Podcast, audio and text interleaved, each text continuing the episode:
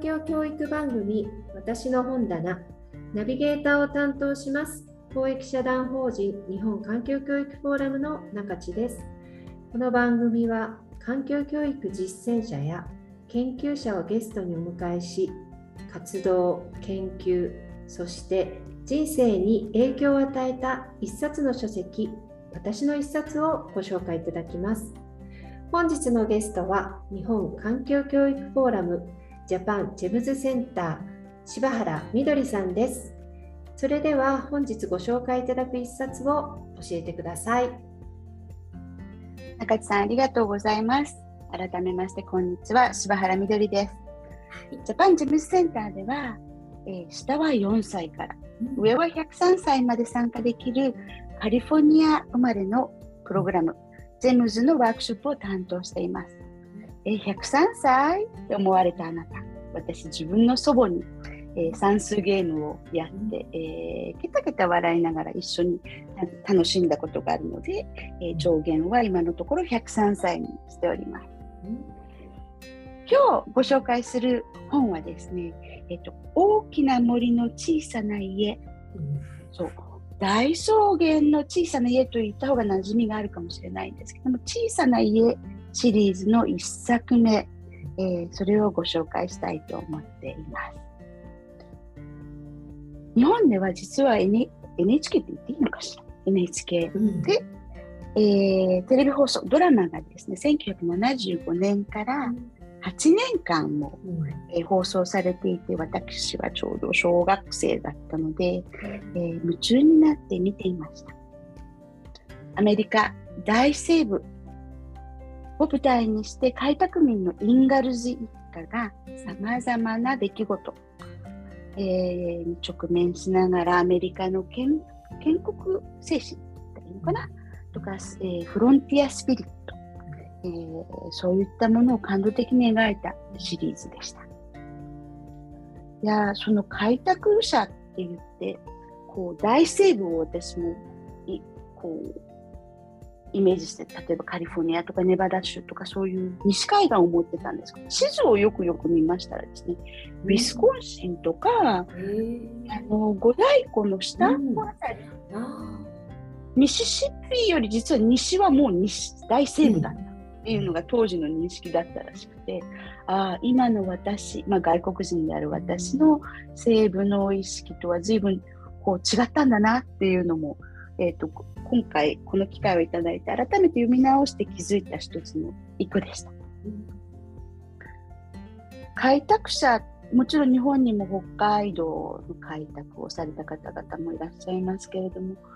あの何もない何もないというか荒れ地をこう耕して畑を作り農場を作り家を建てっていうようなことをしていくんですけどまあ次から次へと干ばつだったり山火事だったり吹雪だったりある日は熊があの家の近くに来たりとかなんかこう大きな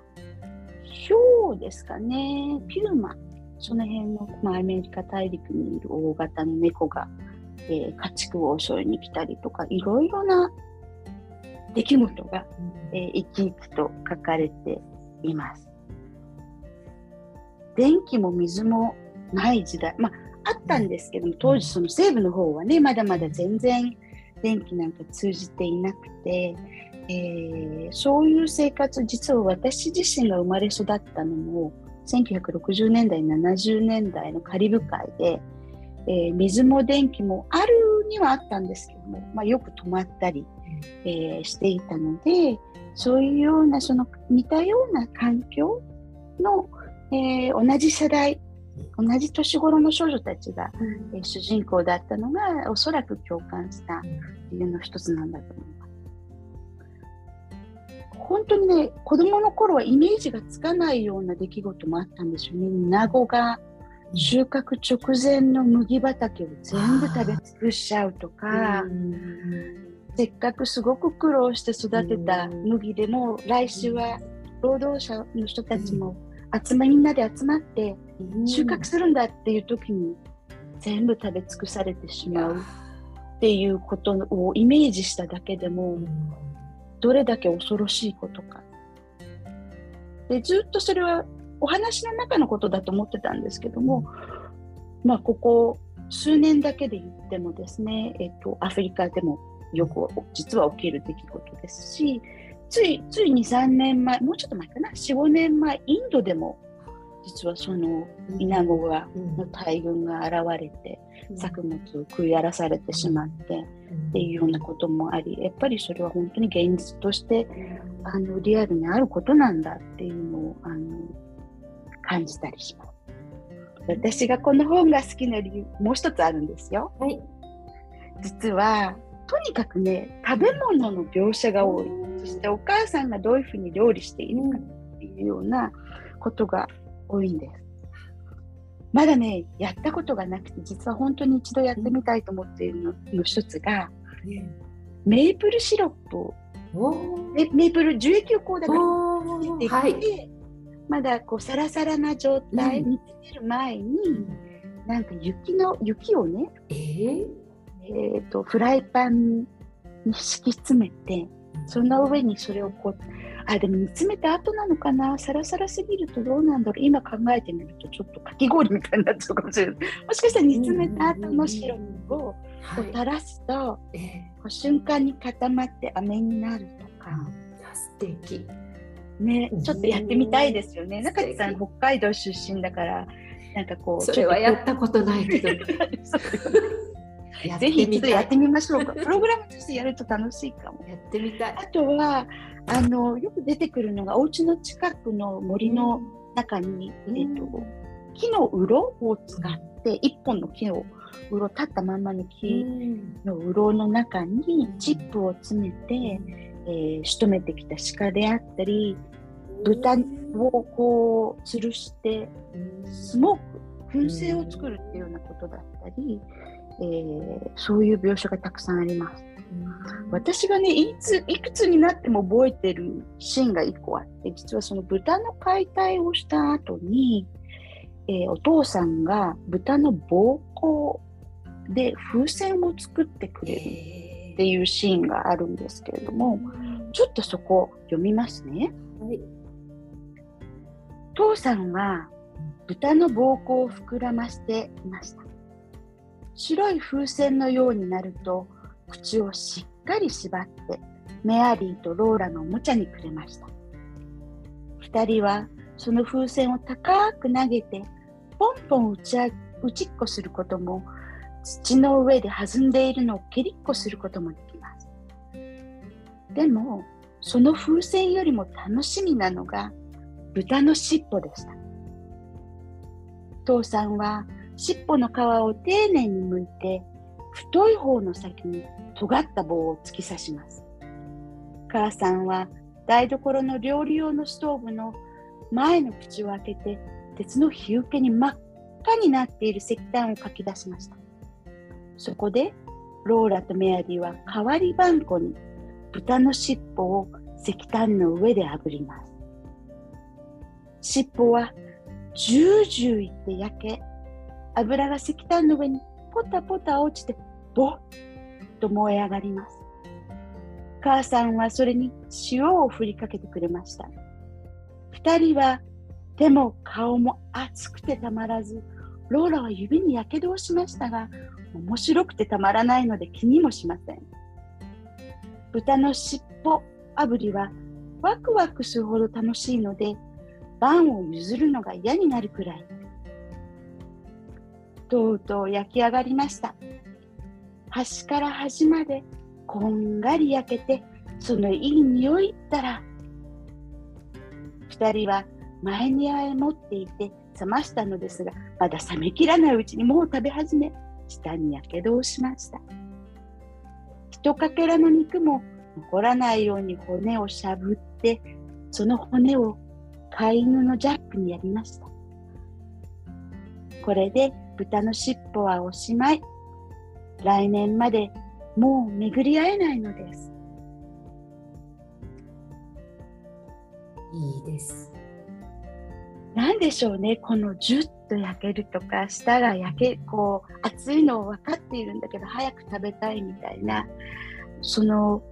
こうまるで自分が食べているように感じるそれからそれがその年に1回だけの大ごちそうであるっていうことであったり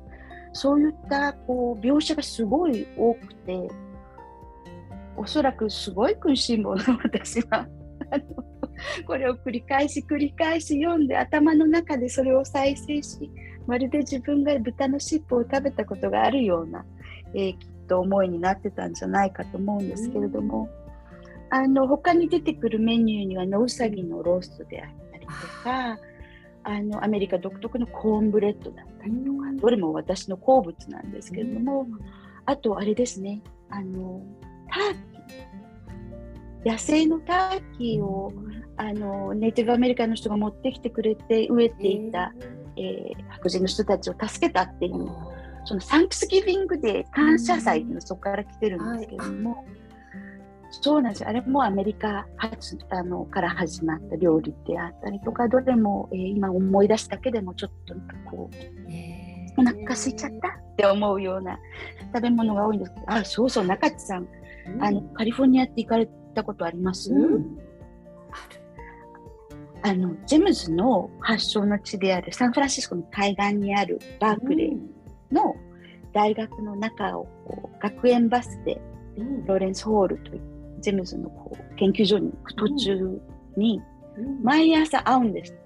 野生のターキー七面鳥ですね。大きいんですよ。結構。でそれがこう あれ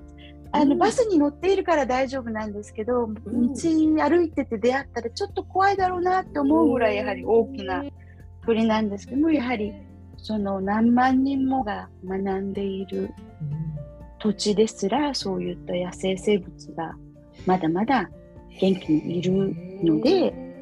そのまだ人口が少なくて隣のお家までね何百メートルも1キロぐらい離れているとか本当に小さな集落で数軒しかないような開拓民の人たちにとっての野生動物と対峙する時ってこうかっただろうなっていうようなことも思ったりします。あとこの話あのローラ・インガルス、えー、の